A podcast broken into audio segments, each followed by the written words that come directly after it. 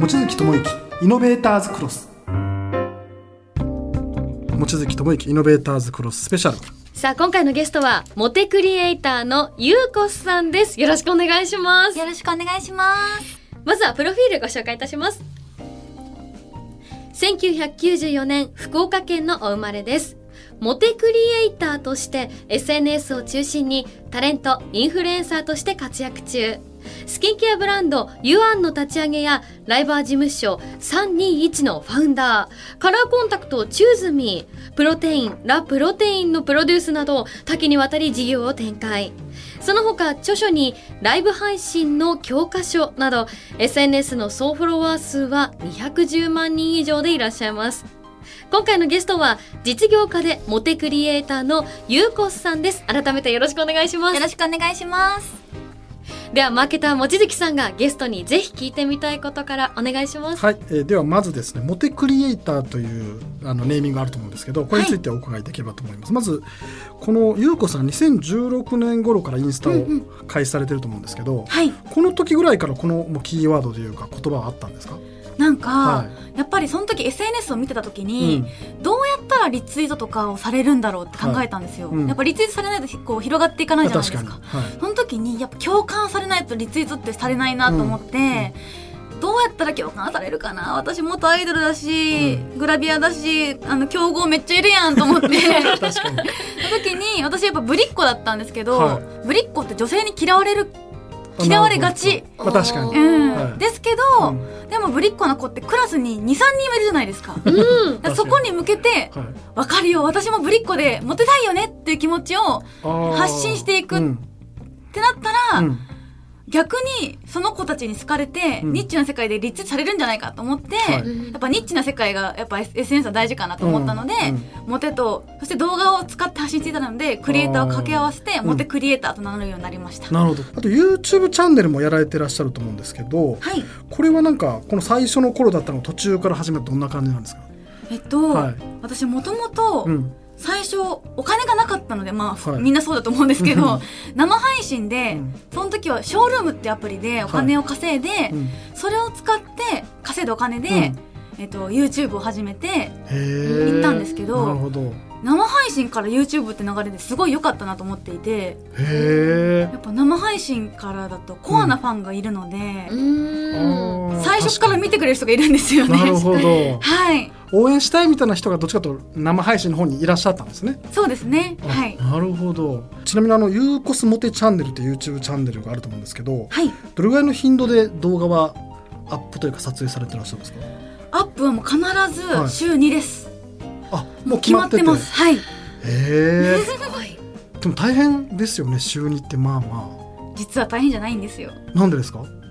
うん、最初の頃は大変でしたはいやっぱり自分で最初編集しないとうんテンポ感もわからないし、慣慣れないしいつか誰かに委託するときうんにフィードバックもできないじゃなあいーです確かにか、だから最初の頃は自分で12時間ぐらいかけて編集してました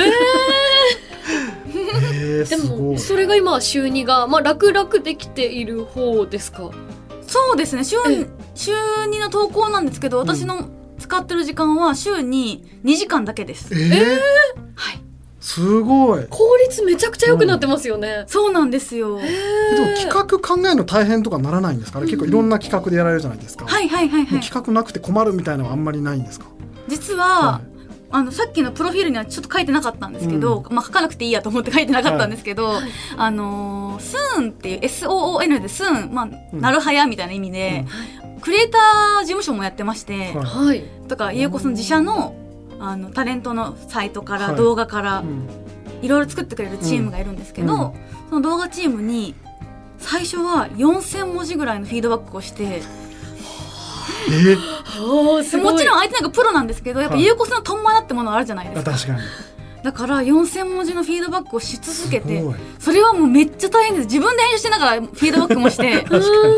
うん。だけど今はもはや私の脳よりもへー向こうの編集者の方が私のこと分かってくれてるので、はいへー私はもうあ本当に撮影をしてうん渡すだけっていう、え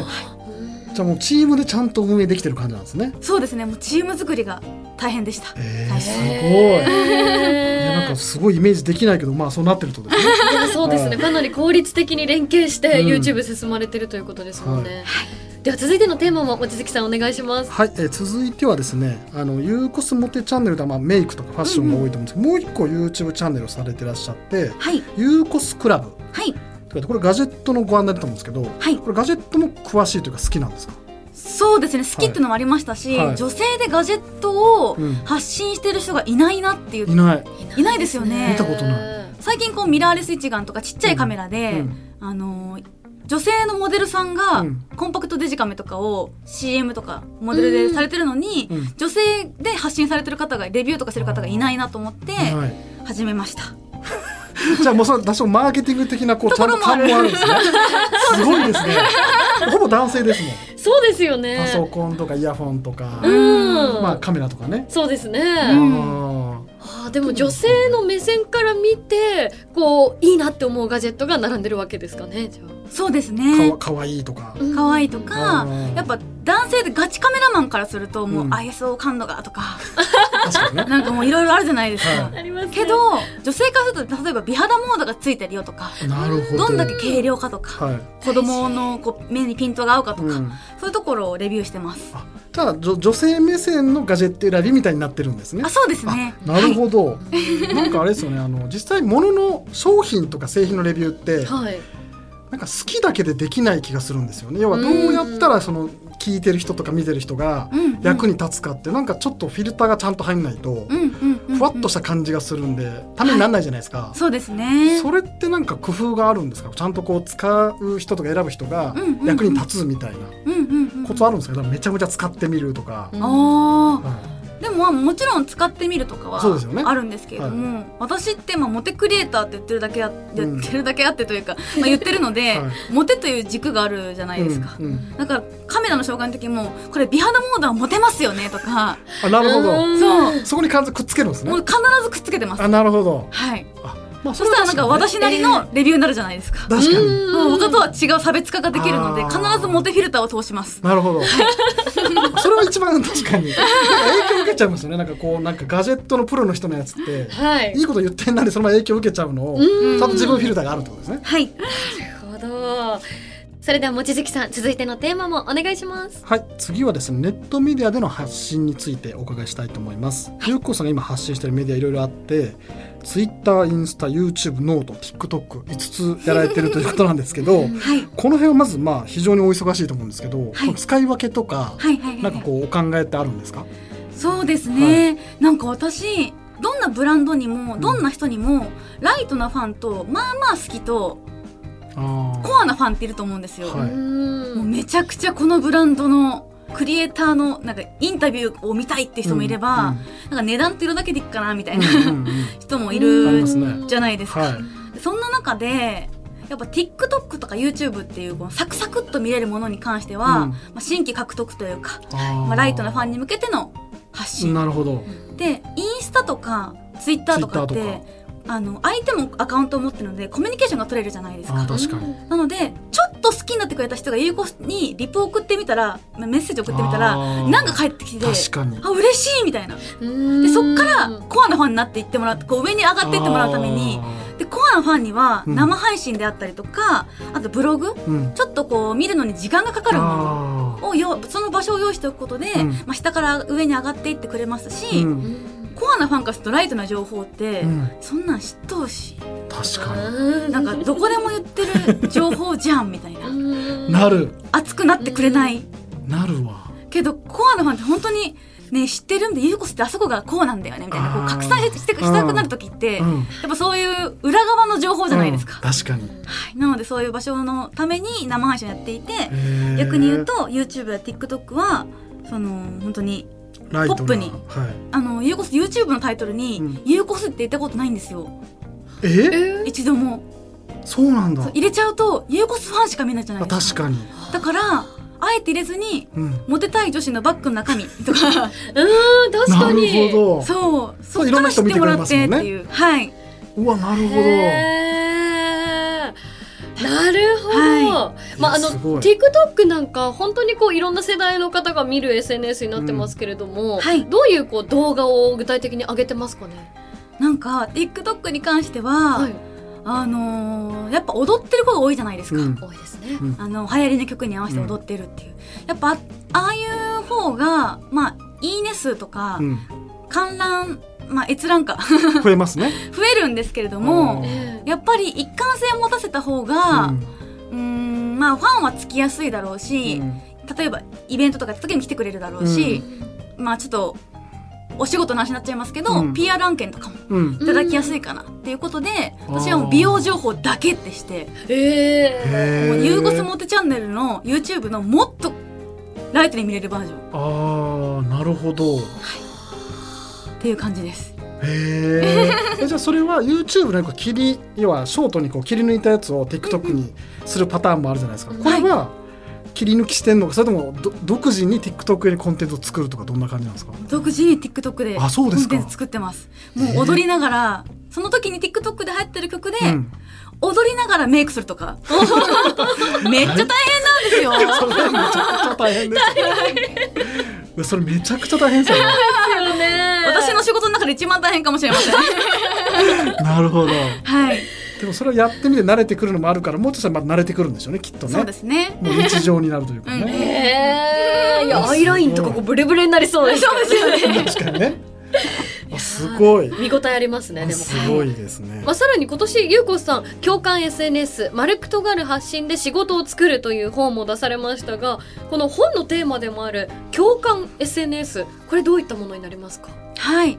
やっぱり SNS の世界って、あのニッチでポップでキャッチーでないといけないというか、あの、まあただのバズだけだとう、んもうその瞬間で風化しちゃうと思うんですけれども共感をされてあこの人のこと応援したいっうんて思ってもらって初めて SNS をやってる意味があるかなと思っているので、そういう意味で「共感 SNS」っていう本を作りました、どうやったらこうコアなファンを作れるかといううか、ん共感されるかっていう意味での本です、なるほどだからあれですよねきっと多分そのまあ仕事を作るっていうキーワードも入ってるようにはいビジネスに近づけようとするとはい、あんまりこう一過性とかうん薄い人いっぱいいるよりやっぱりちゃんと濃いうんうん、共感してくれてっていう方の方が本当はねやっぱりうんいいのもあるんでしょうねうんうんうん多分ね。確かに、うんいや共感できる仲間を募る場というか、ううんんそうですねええもうずらーっとこうゆうこすファンがこう並んでい る姿があそうでしょうね。ええそ想像できますよねなんか僕もツイッターやってるんですけど、はいツイッターって普通にやってるってたまにバズる時あるじゃないですか。はいはいはいはいそれってでも結局あ、まあ、その時フォロワー増えたりしますけど、うんうんあんまり関係ないっちゃ関係ないじゃないですか。あそうですね日常のやっぱりちゃんと自分のなんか軸というか、うんうんうんうんの人に知ってもらった方がやっぱ続きますしなんかビジネス的なメリットはあるのかなって感じはまあ日常にもしますけどね。うんそうですはなんかバズったツイートの次のツイートが全然バズってないとかあるじゃないですか。あるあだからやっぱ全部が平均的になるように、自分の届けたいペルソナのところに届けるためうにんどうやったら共感されるかみたいなうーんなるほど。やっぱ一貫性ちゃんとあるんで一すね。貫性がちゃんとあるっていすう。ごいね。え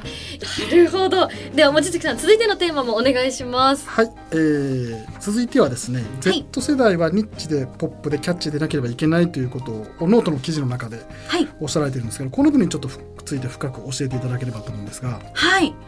あの Z 世代、はい、もう私もギリ Z 世代らしいんですけれども、ん あの Z 世代の方々、まあ、みんなって、無意識の中で、うんもう SNS やらなければならないじゃなくて、もううんみんなやってるじゃないですか。うんそうですうね、ん、生まれてスマホをゲットした瞬間に、Twitter、インスタ、TikTok、YouTube は必ず入れるというか、ううんんてかもうそもそも YouTube なんかは入ってますよね、最初から。そうですよねう。、うんんそんな中でうん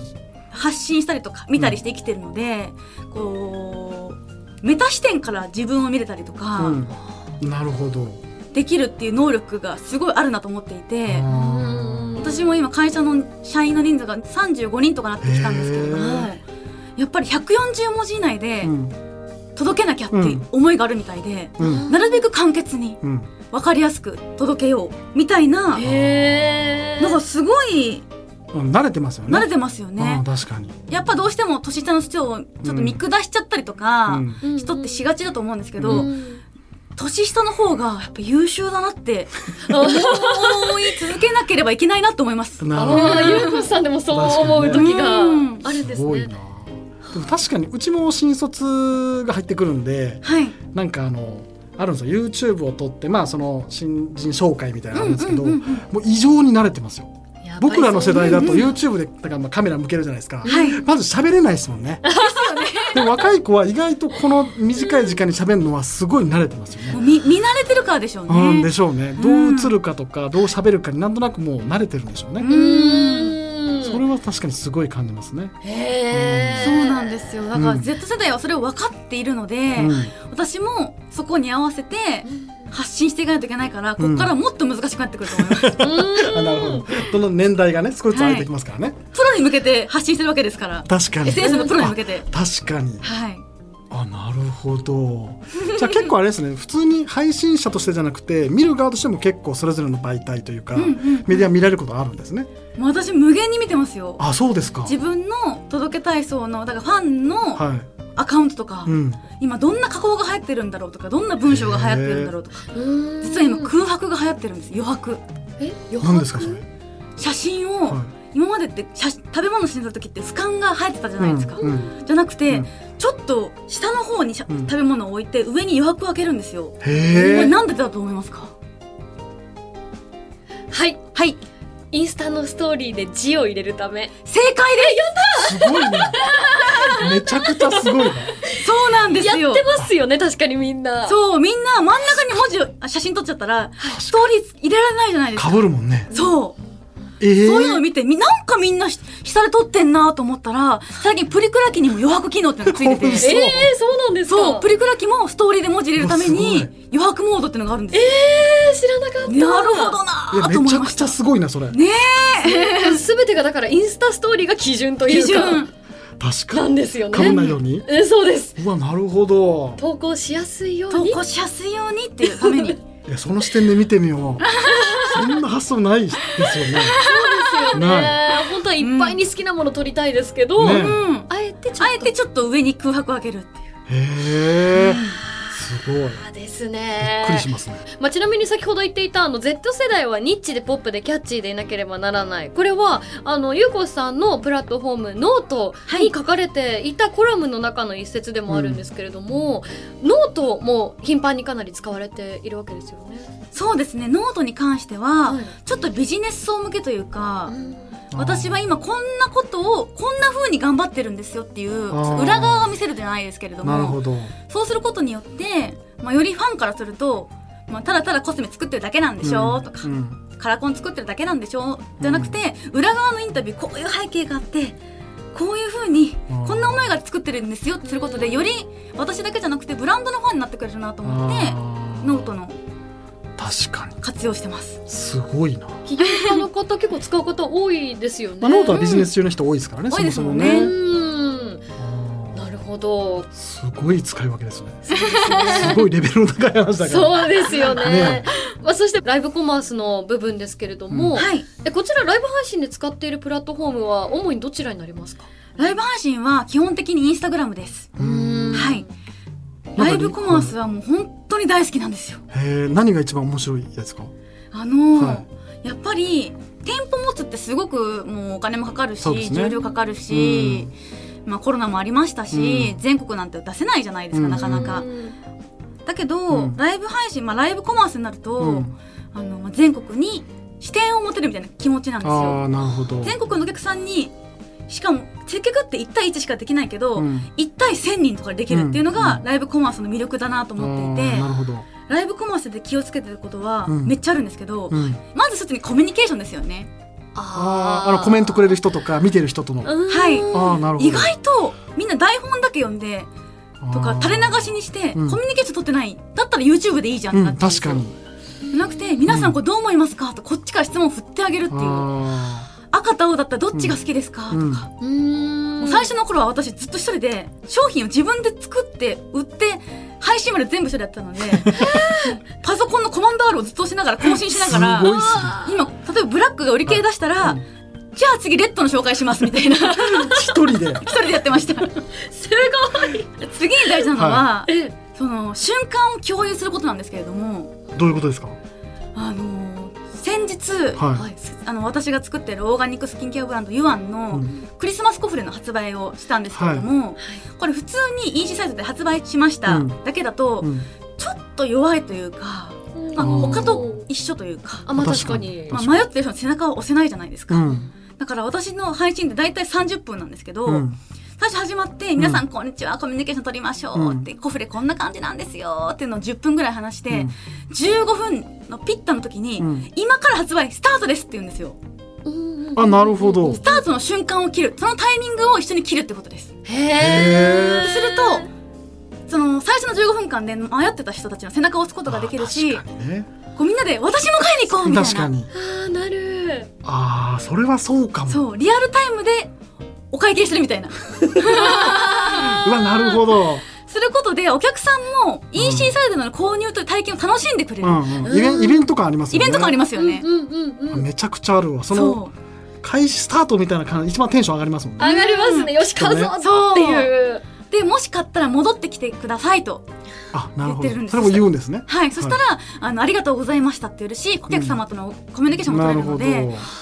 へ必ずそれは伝えてますえじゃあファンとやっぱ掛け合いしながら販売するってのはもうミソなんですねそうですね、へえまあでは続いてのテーマも望月さんお願いしますはい、次はですね動画をアップするスピードについてお伺いしたいんですけどさっきあの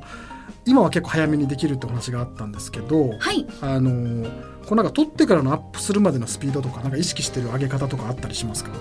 基本的にははい撮ってから編集してチェックして公開まで1週間半から1週間半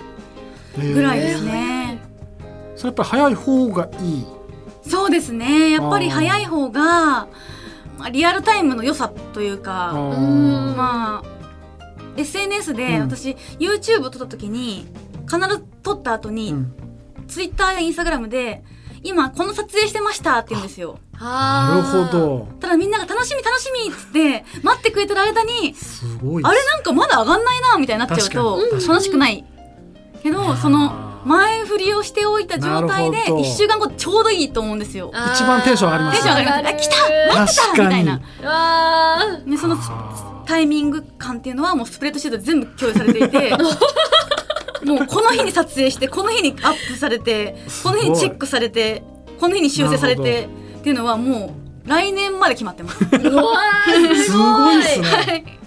うわなるほどでも確かにファン心理的にはうんなんかこう次いつ上がるって一番待ちたいしうんうんうんうんそれがすごい経ったらもうテンションすっごい下がりますもんねそうなんですよ。えでも優子さんここまで把握されてるとやっぱりこう SNS を使って夢を叶えられるようにと、まあ、優子さんが誰かをプロデュースしていくっていうことうんもうんやはり考えられていますか、あのー自己紹介の中に一つあったんですけど、うんライバー事務所321っていうのをやられあやーやられてるじゃない、はやっていてやってますもんね今そこにライバーさん、まあ、ショールームやらポコチャやら17ライブ、うんうんなどなど LINE ライブとか、えー最近はリアリティっていうもうアバターのアプリももう VTuber ですよね V ライバーだへもういのアプリとかいろんな全部で8個10個ぐらいのアプリえをはい使って、うんそのライバーさんの、えっとマネジメント事務所っていうのを、へえ You- YouTube でいうウームさんみたいなはいはいのはをいやっているんですけれども、今会社立ち上げて23年目かな、へでえ今3600人ぐらい所属をしていて、えそうなんです実はーもう覚えられない数ですねもうそうです ね私はもうたまに出てきてみんなのモチベーション上がりか上げる係というかなるほど もう社員 の数社員へがーみんなこうやってくれているんですけれども、へやっぱり私は生配信で始まってきたし生配信はすごく大事にしているなるし、んコアなファンとのやり取りを大事にしているので、やっぱそのライブ配信のノウハウを伝えていきたいって思いはすごくあって、うん後輩育成だったりはすごいしてます。じゃあ結構その優子さんがやってらっしゃる、ね、ノウハウとかはその方に教えながら育てるみたいなことやってらっしゃるんですかそうですね。へえ定期的にそのマネージャーが一人何人かずつ見てるんですけど、あのマネージャーミーティングが週に1回あるんですけど、へーそのマネージャーたちに教えるっていうでマネージャーがみんなに教えるっていう形です。すごいちゃんともう普通の企業組織そうですよガねチガチの企業組織になってやはりそうですねもガチガチの企業組織です。すごいですねはい。えー最後はこちらのテーマ望月さんお願いしますはい、えー、2023年の優子さんについてお伺いしたいんですまず2022年を振り返ってどんな一年でしたですかそうですね、やっぱりちょっと自分の反省点でもあるしまあ、戦略でもあるっちゃあるんですけど、なんかしインフルエンサー、まあ、芸能人って距離が近い時期と、うん距離が遠い憧れの時期をずっとループしていくのが大事だと思ってるんですよ距離が近くなったりへー距離が遠くなったりうんそうすることによって距離が遠い時にうん距離近く生配信してくれたらえあの芸能人の横とか生配信してくれたのってなるあーし確距離が近い時に、うんテレビに出たら、うんとか雑誌に出たらああー俺の言う応援してる横須賀さすがだな確かになりますね。うん、うん、なります。で2022年私ちょっとどっちかというとあの会社の方に没頭しすぎちゃったんですああー、よなるほど。なので、うん来年はもうちょっとファンイベント増やそうかなとまあ、来年2023年はモテクリエイターゆうこさんとして挑戦したいことは他にありますか、はそうですねまあそのインフルエンサーの育成ってところもそうですけど、い実は先日発表したんですけれども、うんコスメブランドのローンチをほしましてまだ発売はしてなくて発売は来年の2023年の1月なんですう。けど、んこれはもう D2C、うん完全に EC 限定で売っていこうと思っていて毎日のようにインスタライブをスタッフがしてへー毎日のようにお店がオープンしているような、うん。もうそういうライブコマースをうんゴリゴリにやるコスメブランドってなかなかないと思う、うやんっないっすねぱりブランディングがとあか確かに。発言間違っちゃったらどうしようとかあーあると思うんですけれどありも、うんうんもうスタッフにはですね商品の名前と価格だけじゃなくて、うんなぜ私がこれを作ったのかとか、この成分についての成分資料を読んでもらったりとか、うんそれ以外にも開発で大変だった部分とか、う。うんん全部インプットしてもらって、うんもう毎日に語って資料に資料作へってーそれがあることでライブ配信の時に、うんええみんなが知らない情報を話せるじゃないですか、なんかうん。あこんなふうに作ったんだみたいなあーえちょっと買おうかなみたいなるほど。なそういう育成を今ちょうど頑張っているので来年はコスメライブコマースで大ヒットさせたいです。おーすごい。 ということでイノベーターズクロススペシャルゆうこさんここまでとなりますえ最後にお知らせなどあればぜひお願いしますはい、来年のコスメ、そしてスキンケア、ライバー事務所321、カラコン、プロテインなどなどたくさん行っているので、ぜひ公式サイトの方を見ていただけると嬉しいです。はい、ぜひチェックをお願いいたします。今回のイノベーターズクロススペシャル、ゲストは実業家でモテクリエイターのゆうこさんでした。ありがとうございましたあり。がとうございました。望月智之イノベーターズクロス。